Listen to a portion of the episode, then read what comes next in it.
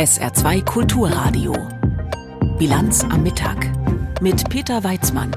Die anhaltenden Kämpfe in Gaza und die humanitäre Lage dort sind auch heute Mittag wieder Thema bei uns. Außerdem geht es um die Pläne für einen Industriestrompreis und wir schauen auf den regenuntauglichen Rasen im Saarbrücker Ludwigspark.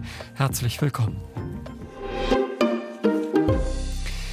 Die israelische Armee hat nach eigenen Angaben erneut Stellungen der Hisbollah im Libanon angegriffen. Dabei seien Waffen und von der Hisbollah genutzte Einrichtungen zerstört worden. Zuvor waren aus dem Libanon erneut Raketen auf Israel abgefeuert worden.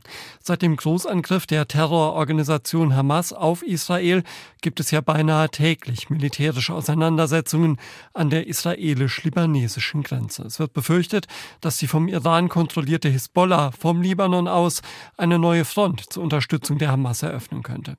In Gaza gehen die Kämpfe derweil ebenfalls weiter. Clemens Fehrenkotte. Die israelischen Einheiten im Norden des Gazastreifens seien in heftige Kämpfe mit Hamas-Bewaffneten verwickelt, teilte Armeesprecher Agari am Vormittag mit. Dabei seien unter anderem Tunnelanlagen der Hamas zerstört worden. Von dort seien unter anderem Raketen abgefeuert worden. Gleichermaßen seien dort Kommandozentralen zerstört worden. Es seien im Zusammenwirken von Bodentruppen und Luftwaffe rund 300 mutmaßliche Ziele gestern angegriffen worden. Die Kämpfe seien intensiv, so der Armeesprecher weiter. Diese Art der Kämpfe gefährdet unsere Streitkräfte, hat einen hohen Preis und ist komplex, aber entscheidend für die Erreichung der Kriegsziele. Die kommenden Wochen werden von uns allen Durchhaltevermögen und Geduld verlangen, sehr viel Durchhaltevermögen und Geduld. Die Zahl der Geiseln, die sich in der Hand der Hamas befinden, hob Agari auf 240 an. Am Morgen war in Elat am Roten Meer Luftalarm ausgelöst worden. Es habe sich um eine Drohne gehandelt, die vor Erreichen des israelischen Luftraums abgeschossen worden sei, erklärten die israelischen Streitkräfte. Am Mittag bekannten sich die pro-iranischen Houthi-Rebellen im Jemen dazu, Drohnen in Richtung Israel abgefeuert zu haben. Unterdessen verschlechtert sich die medizinische Versorgung der rund 2,2 Millionen Einwohner des abgeriegelten Küstenstreifens nach Angaben der Weltgesundheitsorganisation immer weiter. Ein Drittel der Krankenhäuser sei nicht mehr funktionsfähig, 71 Prozent der Kliniken seien ebenfalls nicht mehr funktionsfähig, sagte der Notfallkoordinator der Weltgesundheitsorganisation WHO, Rich Brennan, der Nachrichtenagentur Reuters. Die Fähigkeit der WHO, die verbliebenen Krankenhäuser mit Medikamenten und Ausrüstung zu versorgen, sei lebenswichtig und, so Brennan weiter, Jetzt sind wir von dieser Fähigkeit abgeschnitten wegen des hohen Sicherheitsrisikos im Norden des Gazastreifens. Es gebe 1,4 Millionen Vertriebene, die vorrangig in den Süden des Küstenstreifens geflohen seien, um dort in UN-Einrichtungen oder bei Verwandten Schutz vor den Bombardierungen zu finden. Die sanitäre Lage sei katastrophal, so der WHO-Vertreter. You can't imagine what the conditions are like in those collective centers. Sie können sich nicht vorstellen, wie die Bedingungen in diesen Sammelunterkünften oder in den Häusern der Menschen sind, die so großzügig waren, andere Familien bei sich wohnen zu lassen.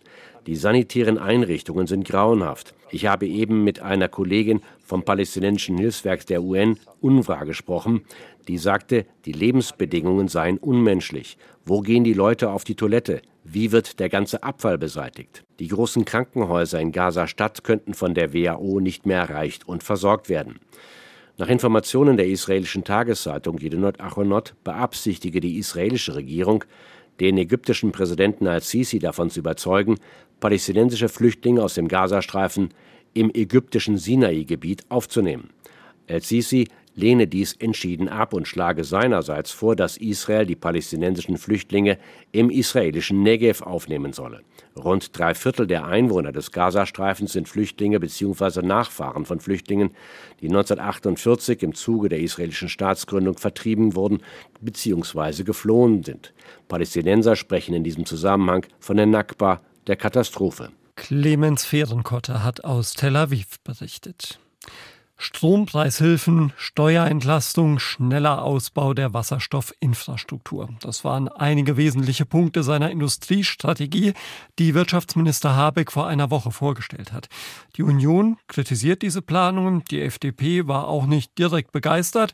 Heute hat Habeck seine Pläne bei einer Industriekonferenz erneut zur Diskussion gestellt. Aus Berlin Jan Zimmermann. Die Industrie hat sich in vielen Ländern längst auf den Weg gemacht. Das Ziel eine klimaneutrale Produktion. Zahlreiche Staaten nehmen viel öffentliches Geld in die Hand, um die Transformation zu unterstützen.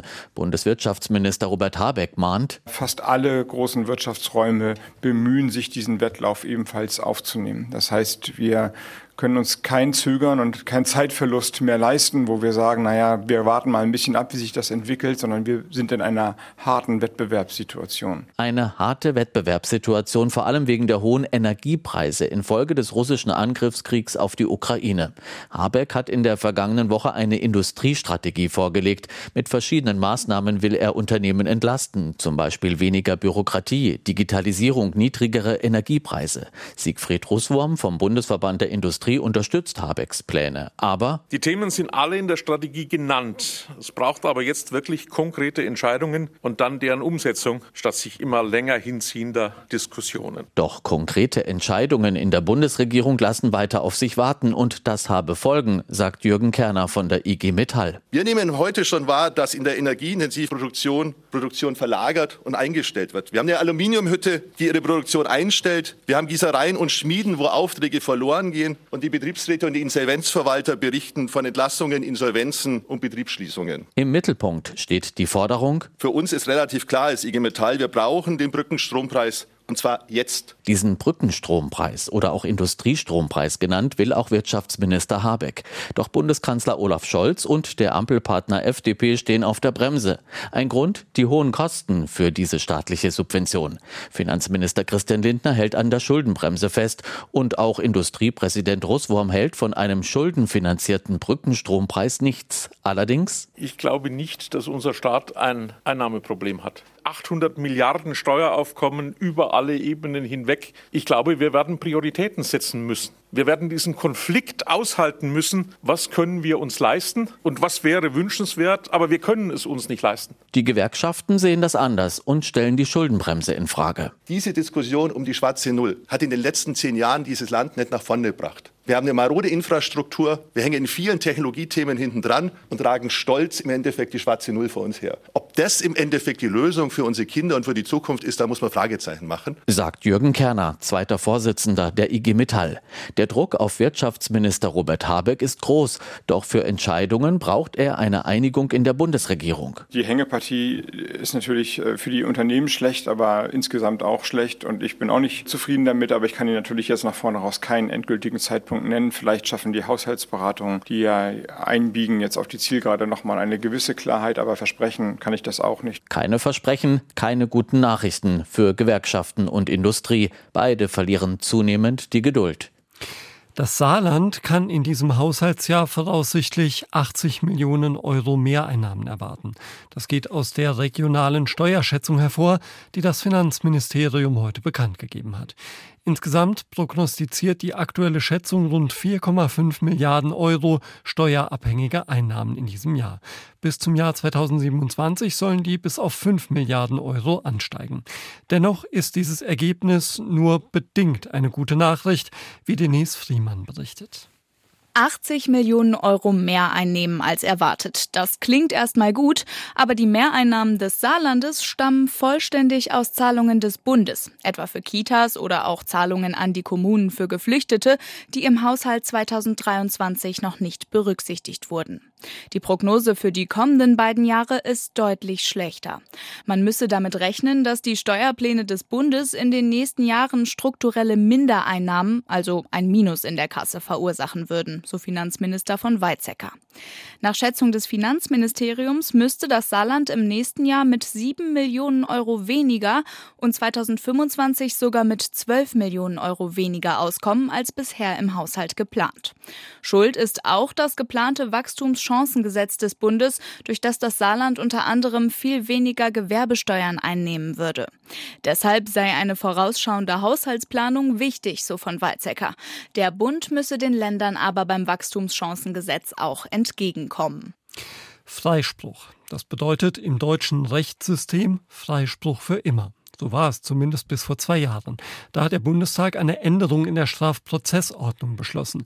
Demnach soll eine Wiederaufnahme eines Falles möglich sein, wenn es neue Tatsachen oder Beweise dafür gibt, dass ein Angeklagter doch schuldig ist. Das allerdings nur, wenn es um schwerste Verbrechen geht, also etwa Mord, Völkermord, Verbrechen gegen die Menschlichkeit und Kriegsverbrechen. Das bedeutet allerdings auch, dass rechtskräftig freigesprochene Mordverdächtige ein Leben lang damit rechnen müssen, wieder vor Gericht zu landen.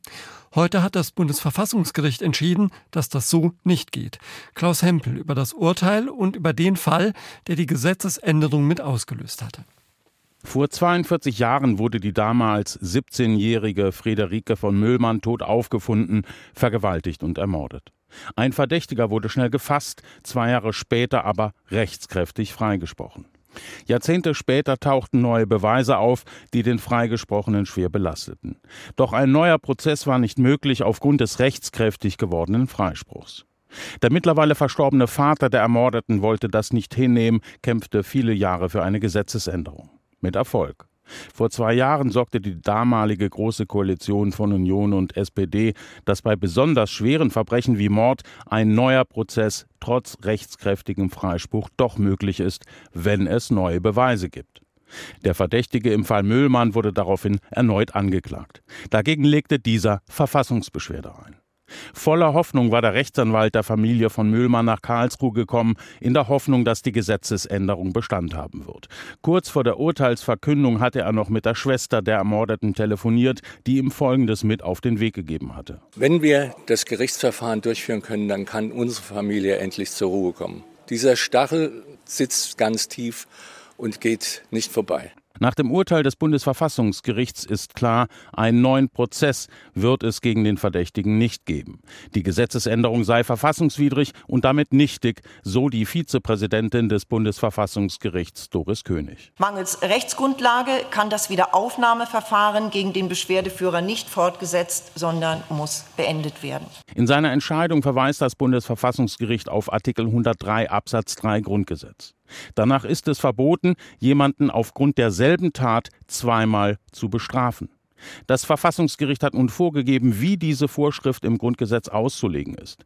Dass es auch verboten ist, jemanden mehrmals aufgrund der gleichen Tat strafrechtlich zu verfolgen. Sprich, wer rechtskräftig freigesprochen wurde, soll nicht ständig befürchten müssen, dass ihm erneut der Prozess gemacht wird. Er soll und muss darauf vertrauen dürfen, dass er nach dem Abschluss eines regelgemäß durchgeführten strafgerichtlichen Verfahrens nicht nochmals wegen derselben Tat vor Gericht gestellt werden kann. Dieser Entscheidung dürften große Auseinandersetzungen im achtköpfigen Zweiten Senat des Verfassungsgerichts vorausgegangen sein. Die Entscheidung erging mit sechs zu zwei Stimmen. Richter Peter Müller und Richterin Christine Langenfeld haben dagegen gestimmt und ein Sondervotum abgegeben. Sie meinen, dass die Gesetzesänderung zur Wiederaufnahme verfassungskonform ist. Gerichtsvizepräsidentin Doris König machte deutlich, dass allen im Senat die Entscheidung nicht leicht gefallen sei. Dem Senat ist bewusst, dass dieses Ergebnis für die Angehörigen der 1981 getöteten Schülerin und insbesondere für die Nebenklägerin des Ausgangsverfahrens schmerzhaft und gewiss nicht leicht zu akzeptieren ist. Ein Beitrag von Klaus Hempel war das aus Karlsruhe. Ob gespielt wird oder nicht, das wird sich wohl erst morgen entscheiden. Noch wackelt es also das DFB-Pokalspiel zwischen dem 1. FC Saarbrücken und Bayern München morgen Abend im Ludwigspark. Grund für die Ungewissheit? Es hat geregnet.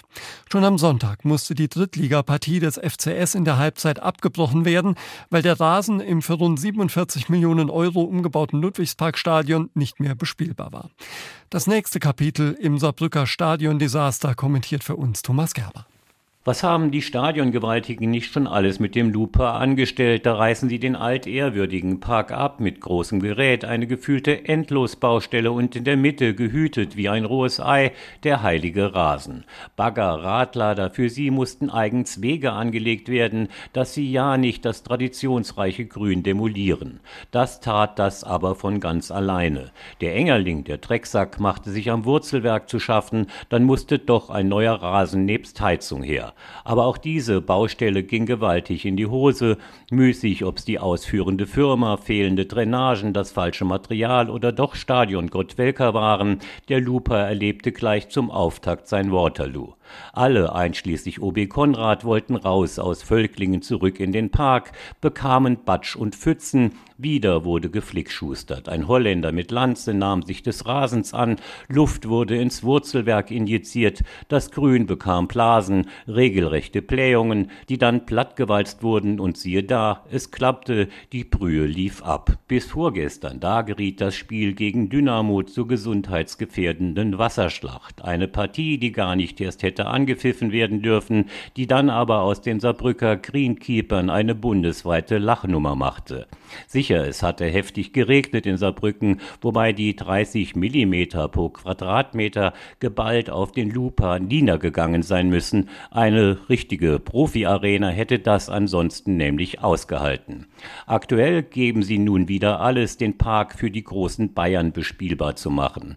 Nach den Lanzen ist ein Aerifizierer im Einsatz, ein etwas größeres Rasenmäher-ähnliches Gerät. Auch wenn es tatsächlich klappen sollte, das kann es dann nicht gewesen sein. Es gibt eigentlich keinen, der keine Schuld am Millionengrab-Stadion hat. Und nun sollte die Politik den Mut haben, endlich Nägel mit Köpfen zu machen, den Rasen und die Kuhweiden am besten gleich mit. Die Meinung von Thomas Gerber zum nicht regentauglichen Rasen im Saarbrücker Ludwigspark gehört hier in der Bilanz am Mittag auf SA2 Kulturradio. Gespielt werden soll heute Abend übrigens im DFB-Pokal im Homburger Waldstadion. Der FCH trifft um 18 Uhr auf die Spielvereinigung Kräuter Fürth. Eine Studie zeigt, dass jüngere Menschen in Europa nicht sehr positiv in die Zukunft schauen. Das ist gleich noch ein Thema bei uns. Jetzt gibt's erstmal Wichtiges in Kürze für Sie mit Tanja Philipp Moser. Der Preisanstieg in den Euro-Ländern hat sich stark verlangsamt. Das teilte das EU-Statistikamt Eurostat mit. Die Inflationsrate sank demnach im Oktober auf 2,9 Prozent im Vergleich zum Vorjahresmonat. Hauptgrund ist eine massive Entspannung bei den Energiepreisen, während Lebensmittel vergleichsweise teuer blieben. Der bayerische Ministerpräsident Söder ist drei Wochen nach der Landtagswahl im Amt bestätigt worden. Der CSU-Chef erhielt im Landtag in der geheimen Abstimmung die notwendige einfache Mehrheit der Stimmen. Die von Söder geführte CSU hatte die Landtagswahl mit 37 Prozent klar gewonnen. Auf dem zweiten Platz folgten die Freien Wähler mit knapp 16 Prozent. In der vergangenen Woche einigten sich beide Parteien darauf, ihre seit 2018 bestehende Koalition fortzusetzen. Der bayerische AfD-Politiker Halemba muss zunächst nicht in Untersuchungshaft. Das Amtsgericht Würzburg hat den Haftbefehl unter Auflagen ausgesetzt. Halemba muss sich nun einmal in der Woche bei der Polizei melden. Hintergrund sind Ermittlungen gegen den 22-Jährigen wegen Volksverhetzung. Auch soll er Kennzeichen von verfassungsfeindlichen Organisationen verwendet haben. Halemba kündigte an, weiter im Bayerischen Landtag arbeiten zu wollen. In der Migrationsdebatte spricht sich der nordrhein-westfälische Ministerpräsident Wüst für Asylverfahren außerhalb Europas aus. Der CDU-Politiker sagte der Süddeutschen Zeitung, in diese Asylzentren sollten dann auch Geflüchtete nach einem Aufgreifen in Europa gebracht werden. Im Gegenzug sollten die Partnerländer finanziell unterstützt werden. Der Fraktionsvorsitzende der FDP im Bundestag Dürr schloss sich der Forderung an. Er verwies darauf, auf, dass sich dann auch weniger Menschen auf den gefährlichen Weg über das Mittelmeer begeben würden. Die meisten Inhaber des Deutschlandtickets haben einer Umfrage zufolge ihr Mobilitätsverhalten geändert. Wie aus einer Befragung für die Deutsche Presseagentur hervorgeht, sind rund ein Drittel öfter mit dem öffentlichen Personennahverkehr unterwegs als zuvor. Ebenfalls rund 30 Prozent der Befragten lassen häufiger das Auto stehen, seit sie das Deutschland-Abo besitzen. Das Deutschlandticket für den ÖPNV gibt es seit einem halben Jahr. Bundesweit können für 49 Euro pro Monat Bus und Bahn im Nah- und Regionalverkehr genutzt werden. Das war ein bemerkenswerter Streik bei den großen US-Autoherstellern GM, Ford und Stellantis. Zu Stellantis gehört ja beispielsweise Chrysler. Bemerkenswert deshalb, weil er lang war umfassen wir nie und weil selbst der US-Präsident sich mal zu den Streikenden gesellt hat. Mit den Konzernen Ford und Stellantis hat es bereits eine Einigung gegeben, nun hat der Dritte im Bunde nachgezogen. Nina Barth. Auch der dritte der drei großen US-Automobilhersteller, General Motors, hat nun eine vorläufige Einigung mit der Gewerkschaft United Auto Workers UAW erzielt. Das haben beide Seiten bestätigt. Vor General Motors waren sich auch die Autobauer Ford und Stellantis, zu dem Chrysler gehört, mit der Gewerkschaft einig geworden. Damit ist der gut sechs Wochen lange Streik zumindest vorerst vom Tisch. Vorerst deshalb, weil die Gewerkschaftsmitglieder über die vorläufigen Vereinbarungen noch abstimmen. Die Gewerkschaft hat bei General Motors ein ähnliches Paket ausgehandelt wie bei Ford und Stellantis. Und das beinhaltet Rekordzahlungen für die Mitarbeiter. 25 Prozent mehr Geld über einen Zeitraum von viereinhalb Jahren plus einen Inflationsausgleich. US-Präsident Biden begrüßte die vorläufigen Vereinbarungen und sprach von einem historischen Abkommen.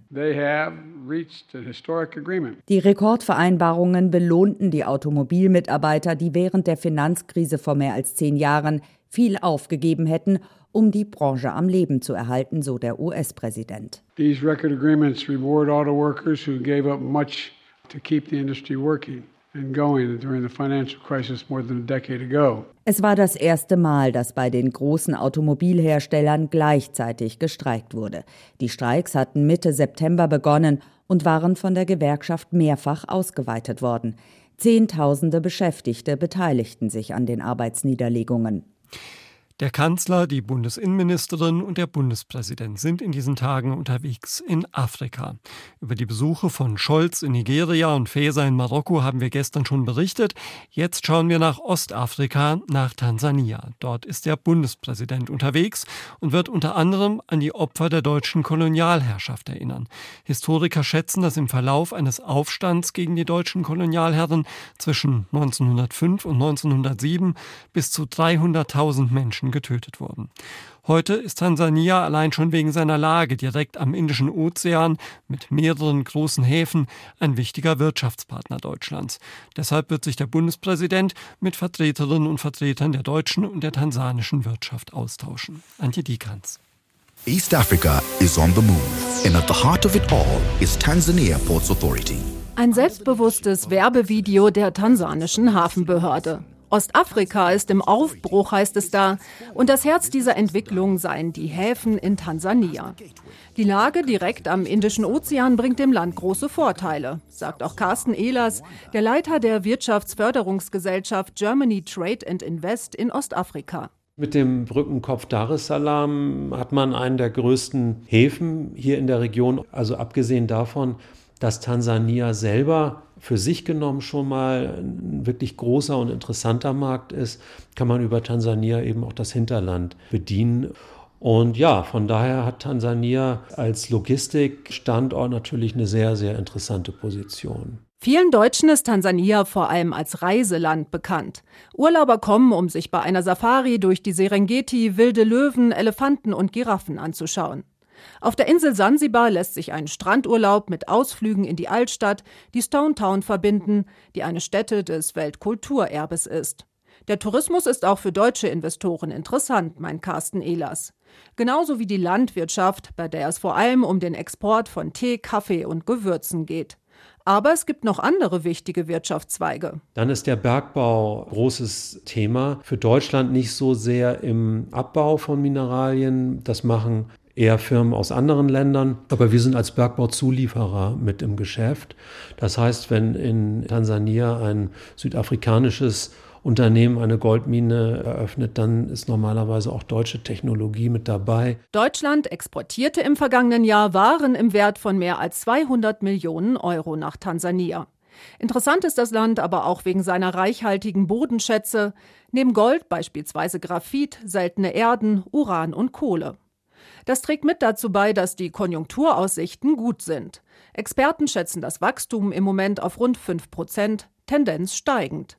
Einer Prognose des Internationalen Währungsfonds zufolge könnte Tansania in etwa zehn Jahren sogar Kenia als stärkste Wirtschaftskraft Ostafrikas ablösen. Entscheidend dafür ist auch das politische Klima.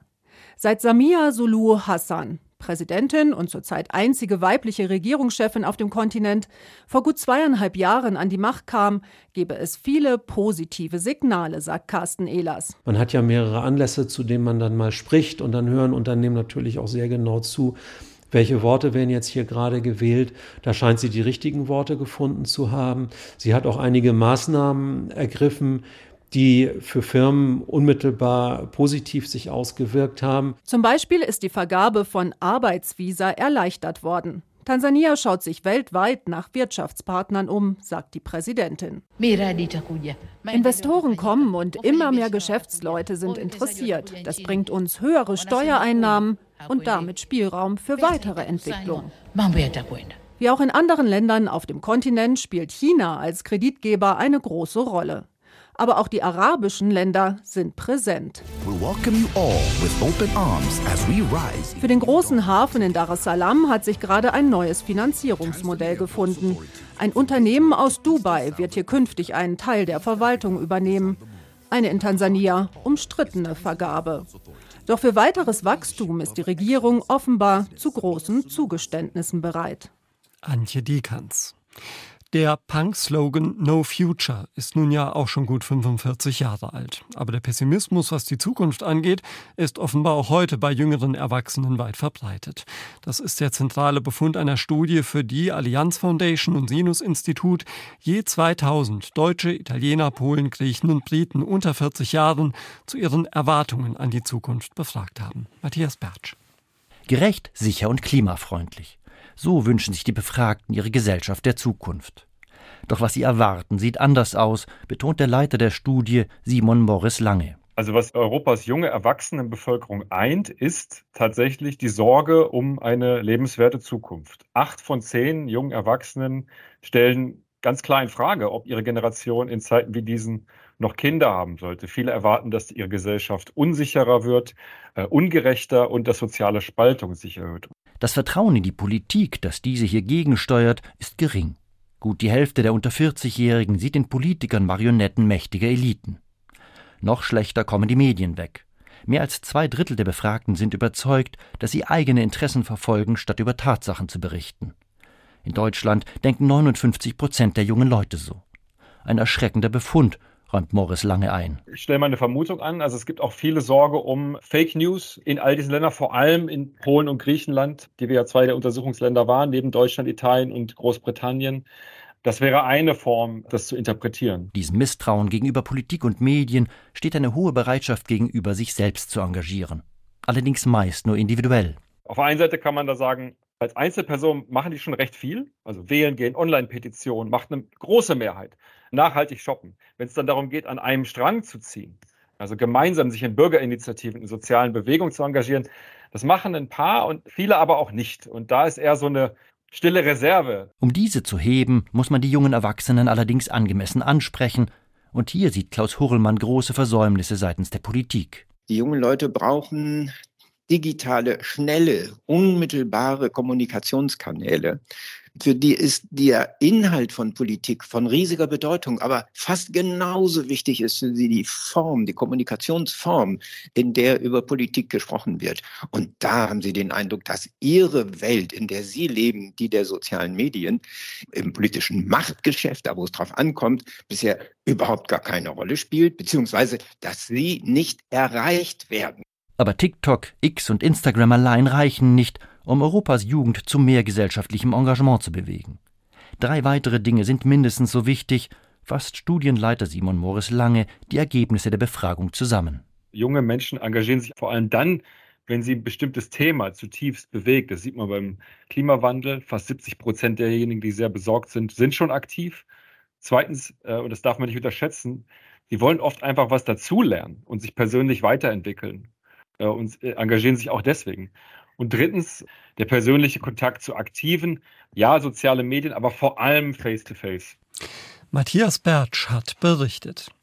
Ich habe jetzt noch diese aktuelle Meldung für Sie. Der Schauspieler Elmar Wepper ist heute im Alter von 79 Jahren gestorben.